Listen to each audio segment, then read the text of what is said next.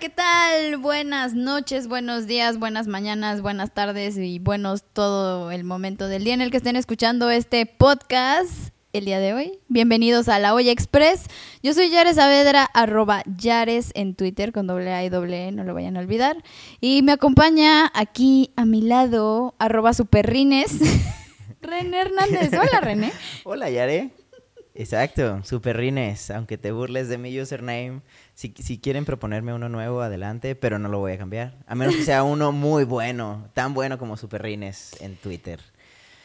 Pensemos, hashtag René cambia tu username. Eh, ahí pueden mandarnos las sugerencias del username de René, por favor. Eh, hoy tenemos un episodio muy interesante, muy bonito. Vamos a hablar de relaciones tóxicas y pues ya, ¿no? Básicamente, tenemos con nosotros a una invitada.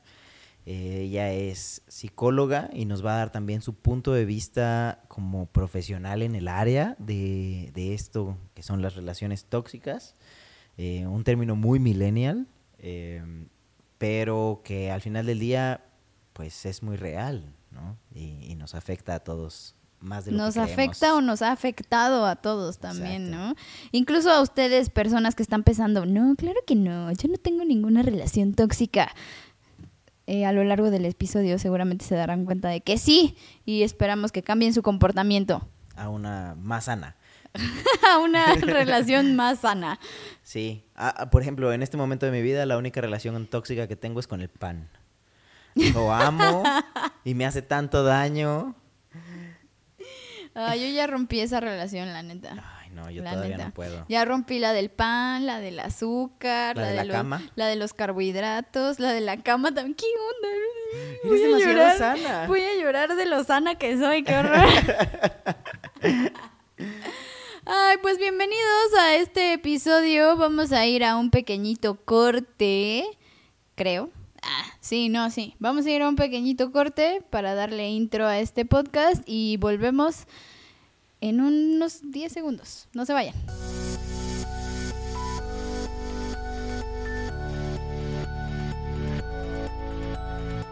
Ya de regreso aquí en la olla express, estamos hablando hoy, o vamos a hablar más bien, de relaciones tóxicas. René, ¿qué opinas al respecto? Uy, yo creo que hay relaciones tóxicas más de lo que creemos y están presentes en nuestras vidas mucho más de lo que nos damos cuenta. Sí, por esa razón vamos a empezar hablando de nuestras relaciones tóxicas. O bueno, una de las relaciones que creamos que fue la más tóxica que tuvimos. Y voy a empezar yo porque, pues, pues porque yo lo, ¿qué? Sí, ¿Qué? no, Yo, ¿cuál claro, adelante. problema? Pero bueno, empecemos. Era aquel entonces cuando yo tenía 17 años. No, sí, la neta es que sí fue cuando tenía 17 años. Y creo que ha sido la relación más tóxica que he tenido en la vida. Que fue mi primer relación formal con un vato. Teníamos 17 y éramos jóvenes y estúpidos, la verdad. Por supuesto. Pues sí, era como la primera relación que creo que teníamos los dos. Y hubo de todo. O sea, fueron dos años y medio de. De un montón de cosas. de un montón de cosas. De gritos, de amenazas de suicidio. De así codependencia así horrible. De "Ay, es que si no hago esto, eh, contigo no lo hago con nadie. Y me puso el cuerno y regresé con él. Y estuvo, la neta. O sea, hubo cosas bonitas. Espero no esté escuchando este podcast.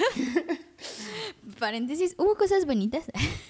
Pero la neta es que sí aprendí un chingo de eso y aprendí de, ¿sabes qué? No quiero tener otra relación así nunca jamás en la vida. Y pues básicamente esta peleas así horribles, interminables en las que te gritas, te gritan, es horrible. Y creo que eh, la última, o sea, más bien la última pelea y la razón por la cual terminamos era porque nos estábamos gritoneando por algo, ni siquiera me acuerdo por qué. Exacto. El vato estaba así con unas tijeras de, no, es que si me dejas me voy a suicidar. Y yo así de, no, es que no te suicides. Y su mamá era enfermera y estaba su mamá ahí en la casa. Entonces yo así gritándole a su mamá, ¿cómo se llamaba su mamá? Leti, creo que se llamaba. Leti, ven a ayudarme porque tu hijo se quiere suicidar. 17 años, ¿qué onda? ¿No? Y la mamá así de, no, es que, ¿qué está pasando? Y el otro vato le cerraba la puerta en la cara así a su mamá. Y yo así de, ¿qué onda? Y entonces, en una, o sea, seguía la pelea así horrible. Y en una de esas me agarra de los hombros y me avienta contra un armario. Wow. Obviamente, pues yo me di un guamazo, Ajá. terminé en el piso, o sea, me caí del golpe y en ese momento me paré y dije, jamás me vuelves a ver en tu vida, jamás. Y me salí y me fui y obviamente sí me volvió a ver y bla, bla, bla, pero de ahí yo pinté mi raya y dije, o sea, no. Se O sea, este vato ya pasó... O sea, ¿por qué La- raro, no? La, la línea, ¿no? Qué O sea, raro que esa haya sido la línea, el contacto físico. A pesar de que ya habían pasado otras cosas bien, Como psicológicas. sí, horribles. Y este, mm, pues ya, ahí se terminó. Siento escalofríos de contar esta historia, pinches 15 años después. Qué horror, pero sí, básicamente esa fue la historia de, digo, no entré mucho en detalles, pero esa fue la razón por la cual yo pinté mi raya y dije, ya no más, ya no puedo más con este hombre. Adiós. Adiós, adiós, adiós. Espero que haya crecido para ser una mejor persona de lo que fue conmigo cuando estuvimos en esa relación tan horrible. Y también, o sea, está, está, estoy, perdón, estoy mostrando la cara, o sea, del yo como, poniéndome un poco como víctima. Pero estoy segura de que yo también hice cosas así súper codependientes y súper horribles. Digo, yo nunca amenacé con suicidarme si me dejaba, la neta. Pero, pero sí seguramente le grité, sí seguramente traté de humillarlo o algo por el estilo. Y tal vez en sus ojos, o sea, la verdad es que siempre cada historia tiene tres verdades, ¿no? Es la tuya, la mía y lo que realmente sucedió. Claro. Entonces, a lo mejor a sus ojos sí hacías ciertas cosas o ciertas actitudes que hacían que lo orillaran a esas como decisiones, ¿no? Claro. O, o intentos de decisión. Sí, seguramente. Pero, pero bueno, pues esa es mi versión de la historia. Seguramente él tiene la suya y seguramente su mamá también tiene una que oso. Este, pero pues bueno, así fue. Cuéntanos. Mi relación más tóxica. Ay, pues tengo yo creo que dos relaciones muy tóxicas. Una fue laboral, una relación tóxica con una empresa, y la otra fue personal. Entonces, em, me voy a enfocar primero en la laboral. Vientos. Eh, yo tenía, era así yo un eh, baby René recién egresado, emocionado por explorar el mundo laboral a mis escasos 22, 23 años. Llego a esta empresa que mm, si yo hubiese al iniciar mi carrera puesto en palabras la, la descripción perfecta de mi trabajo ideal y perfecto, o sea, esta empresa cumplía con eso y más, ¿no? O sea, era lo que yo siempre había estado buscando. Eh, y, y era un reto técnico y estaba muy padre. Era en Estados Unidos, trabajaba yo para una empresa que eh, construye aviones. Entonces yo estaba, bueno, o sea, ido. El problema viene cuando empiezo a enfrentarme con esta realidad donde es, no es como me la pintaron, ¿no? O sea, cuando en la entrevista te cuentan que es maravilloso y este trabajaba yo en una empresa eh, americana que había sido recién comprada por dos personas mexicanas, entonces estaban buscando ingenieros mexicanos y el plan era traerse esta empresa a México. Entonces nos dicen que solamente van a ser seis meses en Estados Unidos em, para adquirir conocimiento y ver cómo traernos toda la fabricación y planta a México. Entonces, por lo tanto, nos van a pagar en pesos. Y yo dije, bueno, son seis meses, ¿no? O sea, pero es el trabajo de mis sueños. Sí, pero vas a vivir en California, en un pueblo donde es súper caro. Dice, no, no, pero bueno, te vamos a pagar la casa, tu carro, los servicios, o sea, como si estuvieses, digamos, de, de viáticos, ¿no? O sea, este, hasta un, un algo para compensar el hecho de que estás de este lado y gastas en dólares y todo. Bueno, esos seis meses se convirtieron en dos años. What? Esa eh, arreglo, entre comillas, de vivienda era vivir con mis compañeros de trabajo. Eh, el carro era compartido entre cuatro personas. Entonces, o sea, si lo pones como me tardé mucho tiempo en darme cuenta que realmente era muy tóxico para mí estar ahí porque era, no era independiente, me la vivía endeudado, trabajaba de 7 de la mañana a 11 de la noche, de lunes a sábado, los domingos todavía iba a la oficina para hacer otras cosas, o sea, me, entré en depresión y, y te digo, o sea, fue realmente una relación muy tóxica porque me costó mucho trabajo cortarla y decir, basta esto ¿no? es lo mío. Esto no es lo mío. O sea, y más que nada porque pues vienes recién graduado, estás buscando como esta, estos sueños de que tu trabajo y, hablas con tus amigos y todos tienen un trabajo que no está tan chido y tú dices, no, pero es que yo estoy aquí construyendo y... Eh, para mí la gota que derramó el vaso fue, yo tenía a cargo como un proyecto eh, de certificación, entonces me tocó a mí eh, escribir cinco tipos de manuales, aparte de toda la parte de ingeniería y técnica que se realizó en la planta. Y uno de ellos era un manual de mantenimiento, ¿no? A un avión. Yo escribí, yo, René, escribió el manual de mantenimiento de un avión. O sea, cuando lo pones en perspectiva y tenía yo 23 años, ¿no? Entonces, cuando llega el momento de la auditoría por parte de que era en este entonces la, Autoridad Aeronáutica de, de, Estados Unidos, que pues es así como, wow, pues no les gustó mi manual de mantenimiento, porque obviamente yo no soy un, mecánico, ¿no? O sea, entonces me dijeron, está muy padre, pero está, está escrito para gente como a nivel ingeniero. Necesito que me lo, que me lo bajes a, un nivel este, mecánico, técnico. técnico. Este, esto mi jefe, que era una persona súper conflictiva, este, arremetió contra mí y llegó a mi oficina a gritarme, salvo esto, de todo lo que investigaron en la auditoría, que iba desde el diseño, la producción del, producto, el ensamblaje, eh, los demás este, manuales que había escrito, ninguno tuvo problema. Solamente fue este compa, este manual, y sus problemas eran arreglables. O sea, me dieron dos meses para arreglarlo y me entregaban mi, mi certificado, ¿no? Entonces llegó a gritarme que que porque no le había dicho a tiempo que yo no podía escribir esto. O sea, toda esta como acumulación de estrés que él traía la descargó completamente sobre mí. Un ingeniero de 23 años en el que había depositado el proyecto de la empresa, ¿no? Sin experiencia, cabe aclarar. Este, y fue entonces que mis compañeros le pusieron un alto y le dijeron, es que no estás viendo como todo en perspectiva, o sea, realmente este compa sacó la casta. Este, lloré muchísimo esa noche, pero dije, basta, ya no puedo más. O sea, estoy demostrando que soy una persona capaz, que puedo con los retos que me ponen enfrente y, y, nadie, o sea, no me lo estás como... Retribuyendo. Exacto, y ni siquiera te das cuenta, ¿no?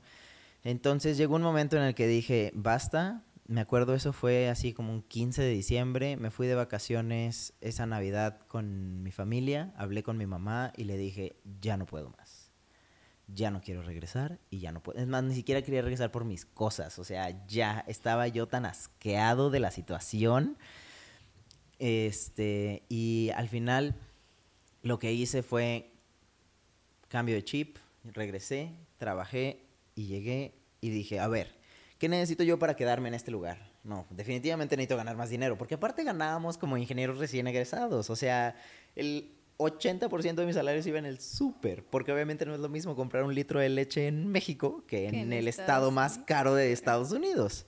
Entonces llegué a su oficina y le dije, necesito ganar más dinero, ¿qué tengo que hacer para hacer eso? ¿no? Y me dice, no, pues, este, pues hay que vender más aviones. Y le dije, pues es que ese no es mi trabajo. O sea, yo, yo René, ¿qué necesito hacer? ¿No? Porque trabajar más ya no puede, ya no hay más horas en el día, ¿no? O sea, y me dice, no, pues es que no depende de ti. Y le dije, ¿sabes qué? Pues muchas gracias. Acto seguido me fui a, a mi computadora a buscar trabajo. Y, este, ya, seis semanas después encontré trabajo, regresé, le dije muchísimas gracias, yo ya me voy. nunca vas a encontrar un trabajo tan bueno como este, eh, te vas a arrepentir. O sea, súper cero profesional su actitud de, entre comillas, jefe este, y dueño de la empresa. Y al final del día no me arrepiento ni un solo segundo de haberme salido de esa remolino de emociones horrible, ¿no? Entonces, uno creería que uno aprende de eso y no lo extrapola en sus relaciones personales, pero claro que no. Vuelves a caer. Vuelves a Oye, caer. paréntesis solo para los que nos escuchan y no tienen idea de qué haces en la vida. ¿Qué haces en la vida? ¿Por qué hablas tanto de aviones? Ah, este, bueno, yo estudié ingeniería en aeronáutica. En el- me gradué en el 2012 en Monterrey, en la magnífica Sultana del Norte. Bueno, ahora lo saben, para los que no lo sabían, Exacto. porque estamos hablando tanto de aviones y, Sí, perdón, falta de contexto. cosas raras que nadie entiende. Muy bien, pero bueno, tienes otra historia, ¿no? Eh, pues sí, pero realmente se parece muchísimo a la tuya. O sea, es eh, como este primer amor que uno cree que es el único que, que, va a llegar eh, cuando tienes muy poca autoestima, eh, te tratan mal, em, chantajes emocionales, pasivo-agresividad. Este, sí, se parece, o sea, realmente es muy, muy similar. Básicamente similar, sí, claro. Y justo ahorita que contaste tu historia de tu de tu relación tóxica laboral, también me hiciste recordar una relación tóxica laboral que tuve que también estuvo del nabo, así de jefe de que te escribe por por mensaje directo en Twitter, ¿por qué chinga no publicaste esto? Wow, wow, y yo así de 3 de la mañana, y yo así de Wait, what? O le das, le das un follow en Twitter. ¿Por qué me diste un follow en Twitter? Y así ¿what? ¿Por qué me ¿Qué? sí, ¿qué está pasando? Sí, Sí, exacto. fue una cosa desastrosa. Horrible, horrible, horrible. Bueno, vamos a ir a una pausa rápidamente y vamos a regresar. Tenemos a una persona que nos va a ayudar a analizar este tema de las relaciones tóxicas desde una perspectiva un poco más profesional. Eh, no se lo pierdan, no se vayan.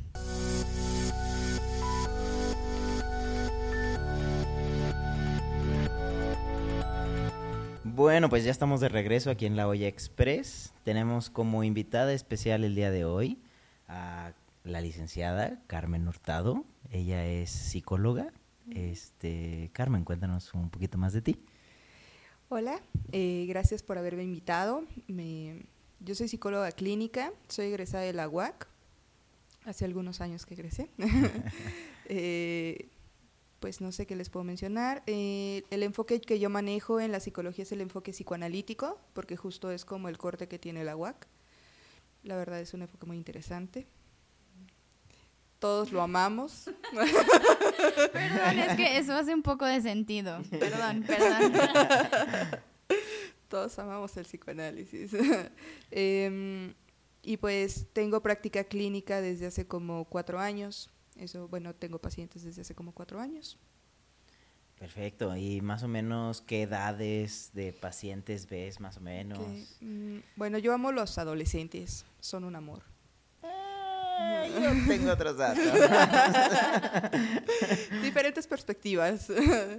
Pero trabajo mucho con adolescentes, me encanta trabajar con adolescentes, pero también he he atendido niños y adultos, ¿no? Eh, personas mayores de la tercera edad, no, mm, pero sí he trabajado más con, con adultos y con adolescentes, y pues en diferentes tipos de temáticas, ¿no? Eh, cuestiones de relaciones, ¿no? Relaciones amorosas. Eh, también he trabajado con, sobre todo con adolescentes, la parte del cutting, que lo he trabajado bastante. ok. Y bueno, el cutting es cuando se Sí, sí. cortan. Ajá. Em, y bueno, también he trabajado un poco de abuso sexual ok. y bueno, básicamente eso en general. Muy bien, pues el día de hoy tenemos como tema las relaciones tóxicas. ¿Qué opinas de ellas? Bueno, eh, ese término de relación tóxica, he de decir que personalmente me hace como mucho ruido. ¿no? Entonces, en algún momento me puse, no profundamente, pero sí traté de investigar un poco cómo es que surge ese, ese, pues ese término, esa de relación tóxica, porque yo lo, yo lo comencé a ver como más en redes sociales. ¿no? y preguntando como con círculos de otros psicólogos, también coincidieron en eso, que empezó a surgir mucho en redes sociales y pues tomó muchísimo auge, ¿no? Y la verdad es que no encontré cómo surgió. Pero eh, creo que las relaciones tóxicas eh, vienen a hacerse más evidentes ahora, ¿no? Porque es como la parte del bullying, ¿no? Que siempre existió, pero ahora es más evidente por el discurso actual. De la sociedad. Entonces, esta parte de las relaciones tóxicas eh, pues es prácticamente así, ¿no? Se viene a ser más evidente.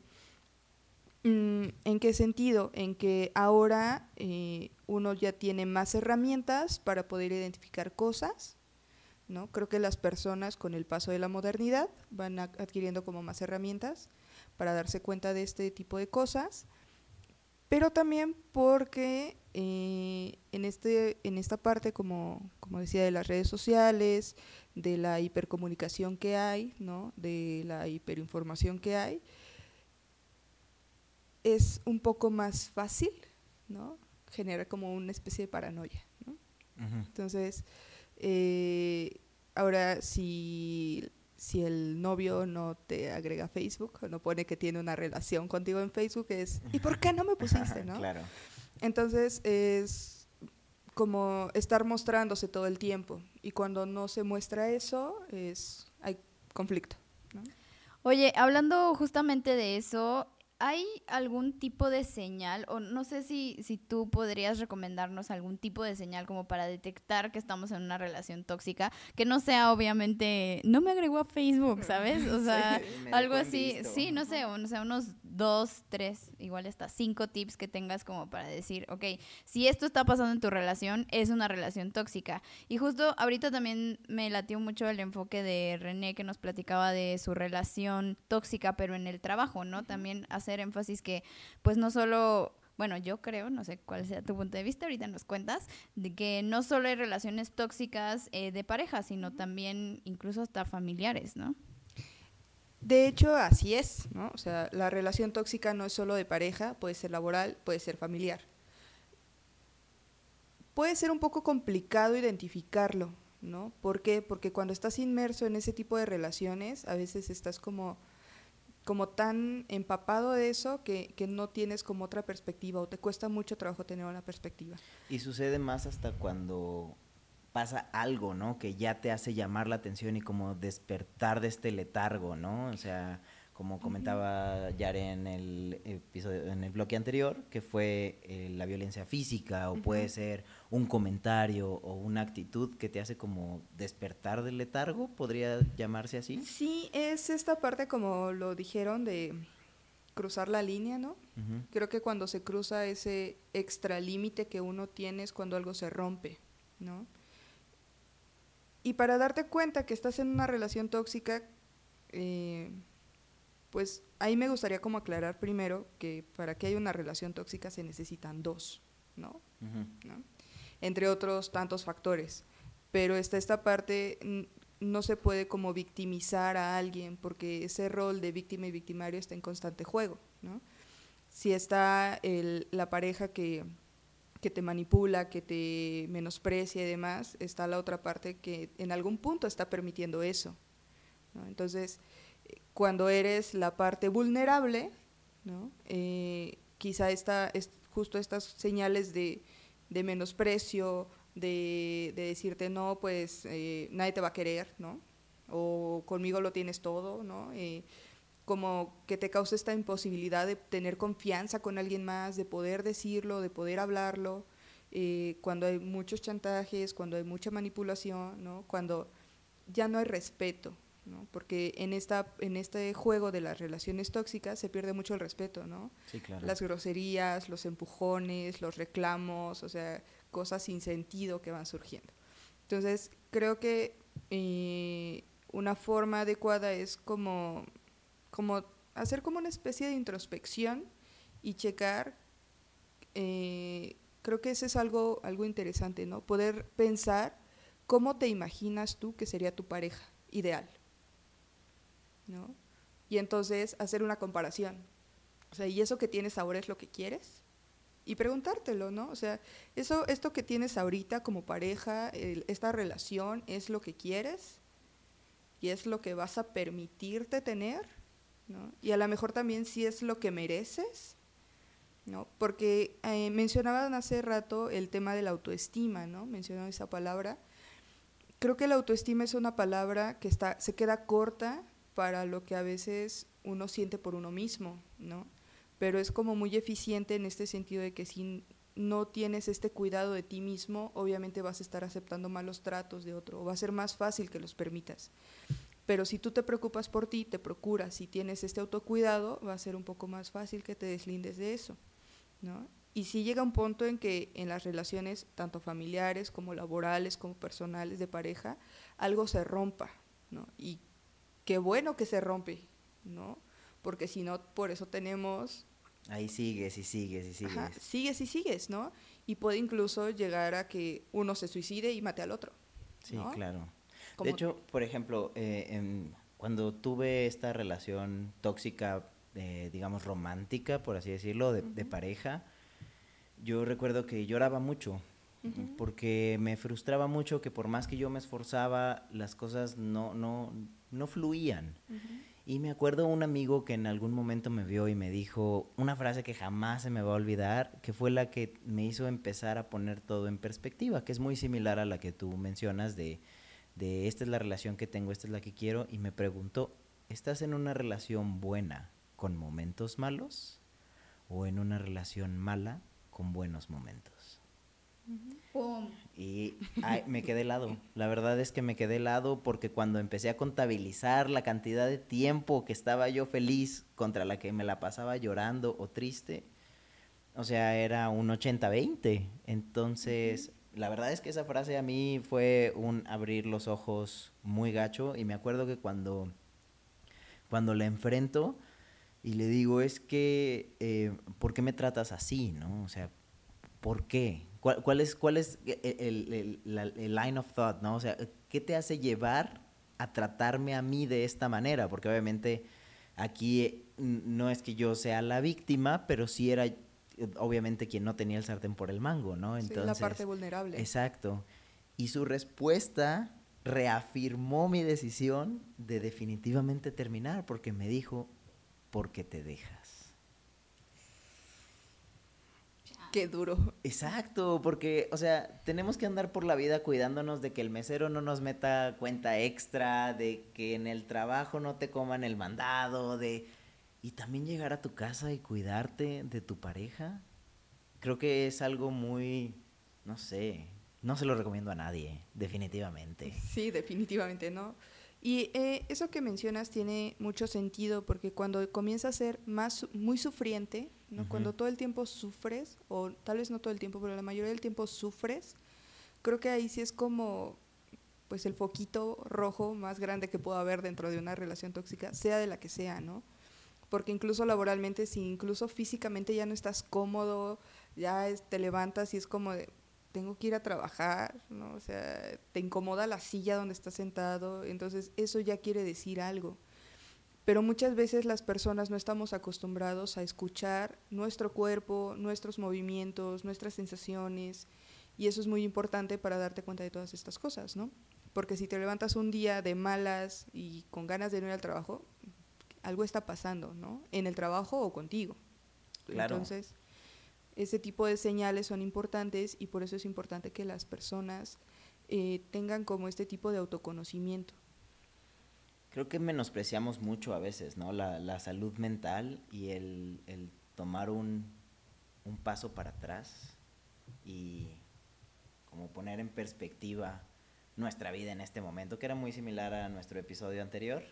Sí, justo eso iba a mencionar, que es este, ya platicamos de un poquito de la salud mental en, en el episodio anterior. Si no lo han escuchado, vayan ahora mismo a escucharlo. Probablemente para este, este episodio ya estemos en iTunes y Spotify, y si no, búsquenos en SoundCloud. pero, pero sí, la salud mental es, es muy, muy, muy importante. Ahora, Carmen, eh, digamos que tenemos a una persona que ya logró identificar que está en algún tipo de relación tóxica. ¿Cuál es el siguiente paso? Hablar, ¿no? Yo creo que hablar es el siguiente paso. Hablar con inclusive con un amigo, con el hermano que le tengas confianza, con tu mamá, con, o sea, hablarlo. Hablar, hablar algo cambia como toda tu perspectiva psíquicamente, ¿no? Hace que te muevas del lugar y puedas eh, escucharte eh, narrando esas cosas, ¿no? Yo, yo recomiendo como psicóloga, ¿no? Asistir a terapia, ¿no? Digo, yo tengo enfoque psicoanalítico, pero ve a la que te acomode, ¿no? Puedes ir con un cognitivo, puedes ir con un humanista, puedes ir con un gestal, con, un psicoanalista, o sea, que te acomode, que, que, que a donde tú vayas te sientas como bien, te sientas a gusto y puedas resolver eso, porque pasar por una relación tóxica, laboral, familiar o de pareja, sí te deja secuelas, ¿no? Porque, porque te vuelves desconfiado, es, eh, aunque tú ya lo tengas identificado, puedes volver a caer en lo mismo y a lo mejor desde el otro lado. Sí. ¿No? Entonces, yo recomiendo terapia, hablarlo. Otro eh, consejo que me dieron a mí en su momento, porque yo, a pesar de tener a lo mejor, eh, digamos, la posición económica de mi lado en, en esta relación eh, que tuve, emocionalmente definitivamente yo era muy dependiente, ¿no? y algo que, que me recomendaron fue ya sea grabarme un audio, hacerme una carta, para que en el momento en el que fuese débil e intentase así como bueno, pero no era tan malo. O sea, como llegar a leer o llegar a escucharte, a veces con tu propia voz, en el momento más triste y vulnerable, eh, como grabar ese, haz de cuenta como tomar una foto para poder revisarla en estos momentos.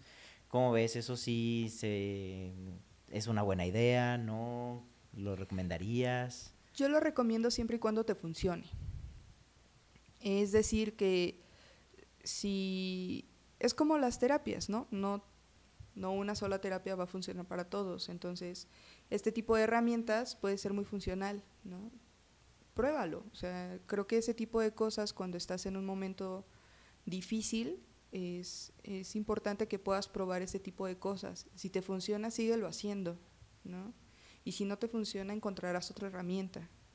Lo importante, eh, yo lo he dicho siempre, lo importante es que te sientas bien. ¿No? Y, y por ejemplo, lo que mencionaba Yare hace rato, ¿no? A veces caemos dentro del mainstream y decimos, es que mi relación es tóxica.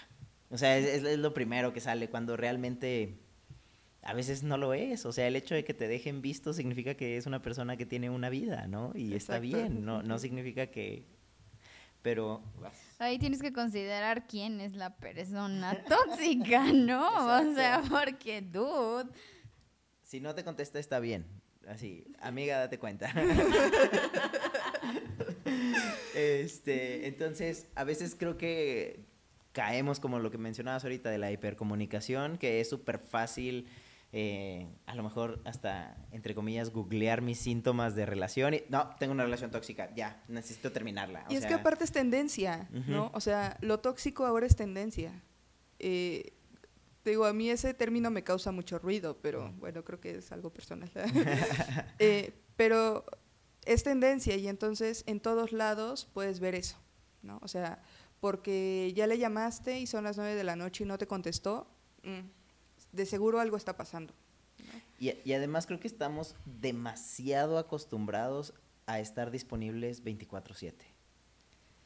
Ese creo que también es un problema, o sea que no puedes ni siquiera, en, en mi caso a mí me gusta mucho nadar, ¿no? O sea, y la ventaja de nadar es que pues el celular está muy lejos de mí. Sí. Este, y a veces me encuentro que termino de nadar, reviso mi teléfono y hay en mil llamadas y un estrés por localizarme y contesto y me dice, ah, es que te quería preguntar algo. Y es como, entonces, ¿dónde está el estrés de encontrarme inmediatamente, no? Sí. Este, pero... Claro, no, ¿sabes qué pasa también a veces? Que siento que, que con este tipo de tecnología estamos más propensos a eso, ¿no? Uh -huh. A decir, por ejemplo, a mí luego me desespera un poco mi madre, perdón, mamá, pero, perdón. Pero es que a veces me escribe y me dice así como de, hola hija, ¿cómo estás? No sé qué, bla, ¿no? Y luego me manda otro mensaje, oye, es que no me contestaste hace una hora, ¿no? ¿Estás bien? O- y luego me manda otro, oye, es que no sé qué, ¿por qué no me contestaste? ¿Neta estás bien? ¿Estás muy ocupada? Y así, y yo así de, mamá, si te urge, llámame. o sea, me manda como 85 mensajes preguntándome si estoy bien y yo así de, pues estoy trabajando, si te urge, neta, pues márcame, ¿no? Y ya te, te contestaré o te diré, estoy muy ocupada, no te puedo contestar o cualquier cosa. Bueno, la verdad es que siempre procuro contestarle a mi madre, pero... Más te vale. Sí, aunque sea para decirme, es que te mandé 85 mensajes y no me contestabas. Y yo así de, dude. Pero siento que también por, por esta misma situación, pues somos más propensos a eso, ¿no? También a estoquear a nuestra pareja, ¿no? En Facebook, Instagram. Twitter. Ajá, ¿qué están haciendo? Y yo, Señores, por favor, no hagan eso. Sí, la- es lo que decía hace rato, ¿no? Como con la cuestión de la modernidad y los avances y demás. O sea, la misma, pareciera que es la inercia de la sociedad, ¿no? Lo que te lleva a eso. Y pues pasa. es que eh, esto cu- que cuenta ayer de su mamá, ¿no? Que te manda como mensajes, pero no te llama. Es como, como pasa mucho, ¿no? Es muy curioso. Entonces es como, ¿quieres saber que estoy bien o solo quieres que te conteste? Claro. Ah. Eso no se me había ocurrido. Qué locura. Está muy loco todo este tema de las relaciones tóxicas, que, que Carmen odia el término, pero... Sorry. Oye, Carmen, algo con lo que quieras cerrar, porque ya se nos está acabando el tiempo de este bloque, pero ¿qué, ¿con qué te gustaría cerrar? ¿Un consejo? Una, una mentada de madre? Un lo que quieras para, para a- nuestra audiencia que, que puede que esté pensando que está en una relación tóxica o no? Ok. Mm, bueno, me gustaría aclarar un punto muy rápidamente, que eh, dentro de las relaciones tóxicas no solo es uno el tóxico, ¿no? sino en algún punto los dos. ¿no? Y pues sería más bien como reafirmar esta parte de que si tu relación laboral, tu relación personal, tu relación familiar está siendo demasiado sufriente para ti, es momento de que busques algún tipo de ayuda, ¿no? De que puedas comentarlo con alguien y que ese alguien te pueda impulsar hacia otro lado. Lo importante es moverte y hacer algo por ti.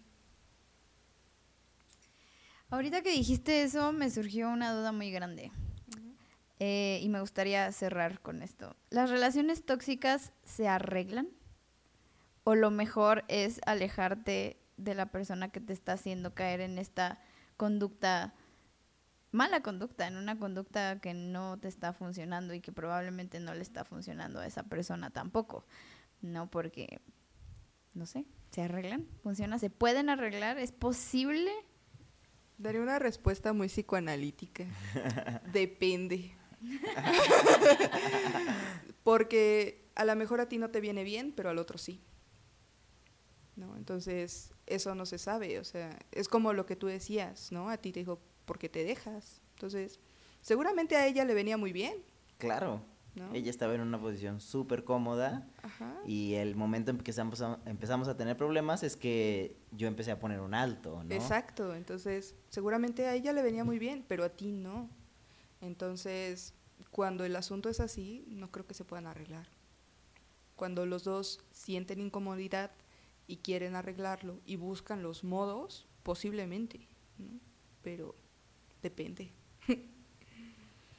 Muy bien. Muchísimas gracias por tus consejos, por tus palabras y por, digamos, esta orientación hacia esta plática muy millennial, la verdad. Pero Bastante muchísimas bien. gracias. Este, espero te haya gustado estar aquí en la Olla Express. Claro que sí, muchas gracias. Vamos a un pequeño corte y regresamos. No se vayan.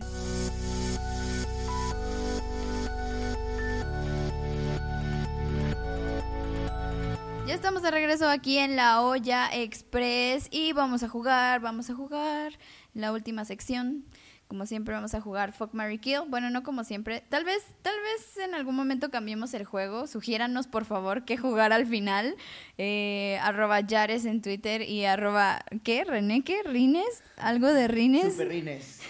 arroba superrines en Twitter.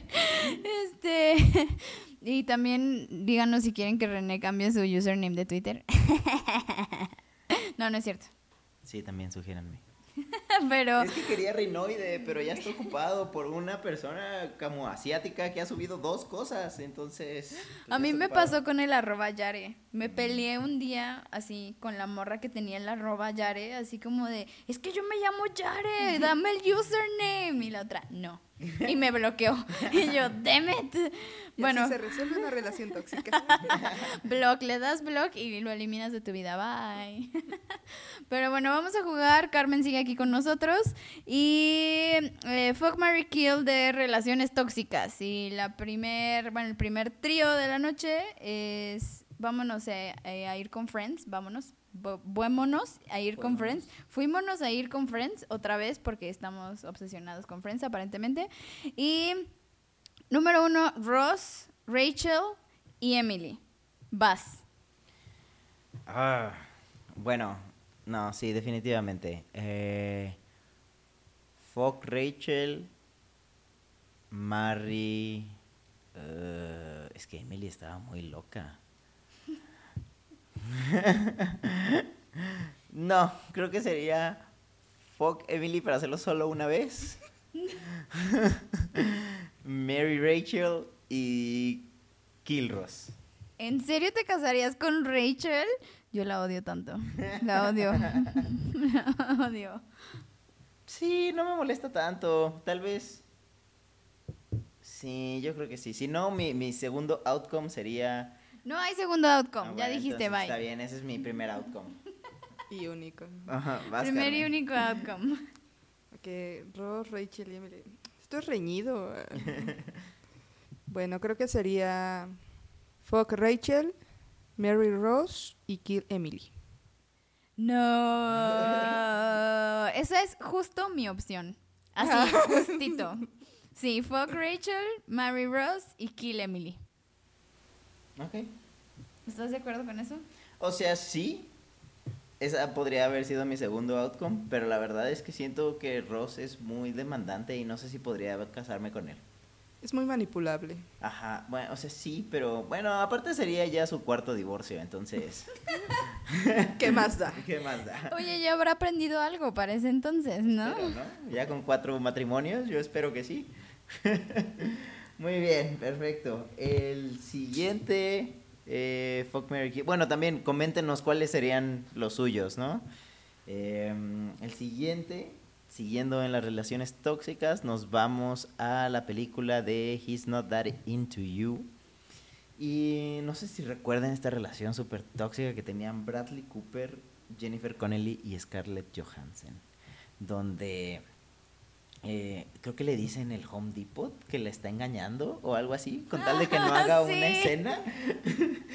y ella sigue como con el carrito en shock. eh, o sea, pero bueno, más o menos entienden el contexto. Entonces, Jaren, vas. Y si no lo entienden, vayan a ver. eh, a él no le gustas tanto para los que no hablan inglés.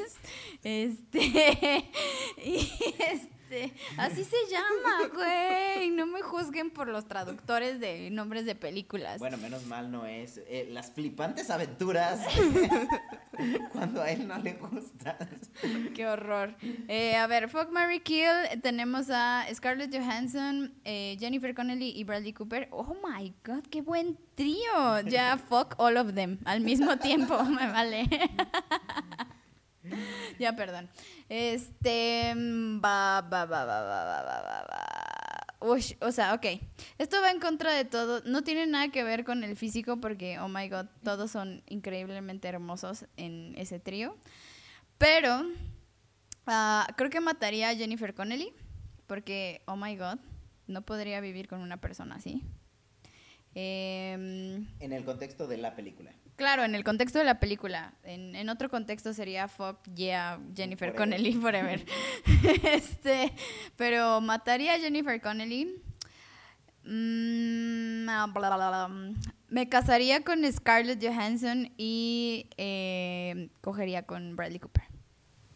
Muy similar a, a mi outcome, pero a ver, Carmen. Yo difiero un poquito. A ver. Yo mataría a Bradley Cooper. Sí, ¿Por qué? Porque es un personaje que no sabe lo que quiere. Entonces, Por eso no lo elegí para casarme. eh, Kill Bradley Cooper, Fuck, Jennifer Connelly, Mary Scarlett Johansson. Muy bien. Bueno, pues yo ah, es una diferente de, de- de esas dos.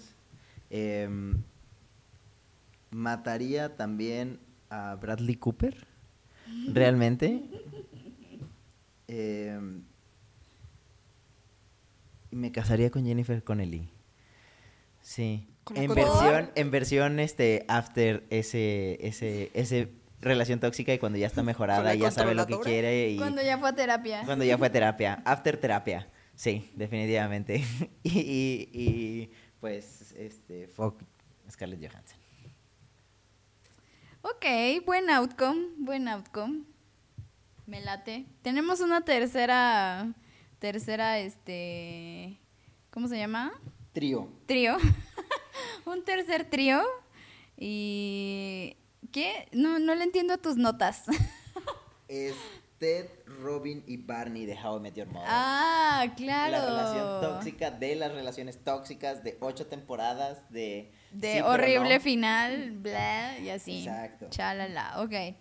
Ah, si no han visto How I Met Your Mother, spoiler alert. Ah, No la vean. no la vean, no vean el final, vean las últimas dos temporadas. Eh, pero bueno. Eh, Robin, Ted y Barney. Uf, fuck Robin. Ah, marry Barney y kill Ted. Muy bien. Por pinche indeciso también. Es que amo a Robin, no amo a Robin. Amo a Robin, no amo a Robin. Amo a Robin, no amo a Robin. Ya, bye. Tiene mucho sentido. Yo también mataría a Ted. ok. Eh, ¿Y tus otros dos? Sería Fuck Barney, Mary Robin. Ay, ese es el mío, exactamente. es que Barney tiene mucha experiencia, entonces sería una noche muy interesante. Y Robin realmente siempre supo lo que quiso, o sea, era un personaje bastante centrado, el que a huevo quería que el círculo entrara por el cuadrado era, era Ted, ¿no? Y también mataría a Ted porque me desespera demasiado. Ted es el tóxico. Ah, moraleja de la historia, Ted debe morir. Exacto. Muy bien. Listo, pues muchas gracias por habernos acompañado el día de hoy o el día que sea en el que estén escuchando este podcast. Se me olvida que no estamos en vivo y que está grabado y que lo pueden escuchar cuando quieran. Eh, si ya estamos en iTunes y en Spotify, denos like o estrellitas, más bien son estrellitas, ¿no? Sé, pero que Sí. nos den follow. Bueno, denos follow, like de estrellitas, básicamente. amor, retweets, tweets y así lo que quieran. Yo soy Yares Saavedra, arroba Yares en Twitter. Quisiera agradecer también a Carmen que estuvo aquí con nosotros. Carmen, ¿quieres que te contacten de alguna manera en alguna red social o prefieres mantenerte de manera anónima? Pues más bien si quieren contactarme puedo brindar mi teléfono, más que por red social. ¿Estás segura de que quieres dar tu teléfono? ¿Podrías dar Al internet. Social? ¿Un correo no tienes? Un correo puede ser. Ándale. Sí, un correo, un correo, mejor un correo. Ok, de acuerdo. Mi ¿Cómo es mi correo? Mi correo es. Creo que tengo que irlo escribiendo.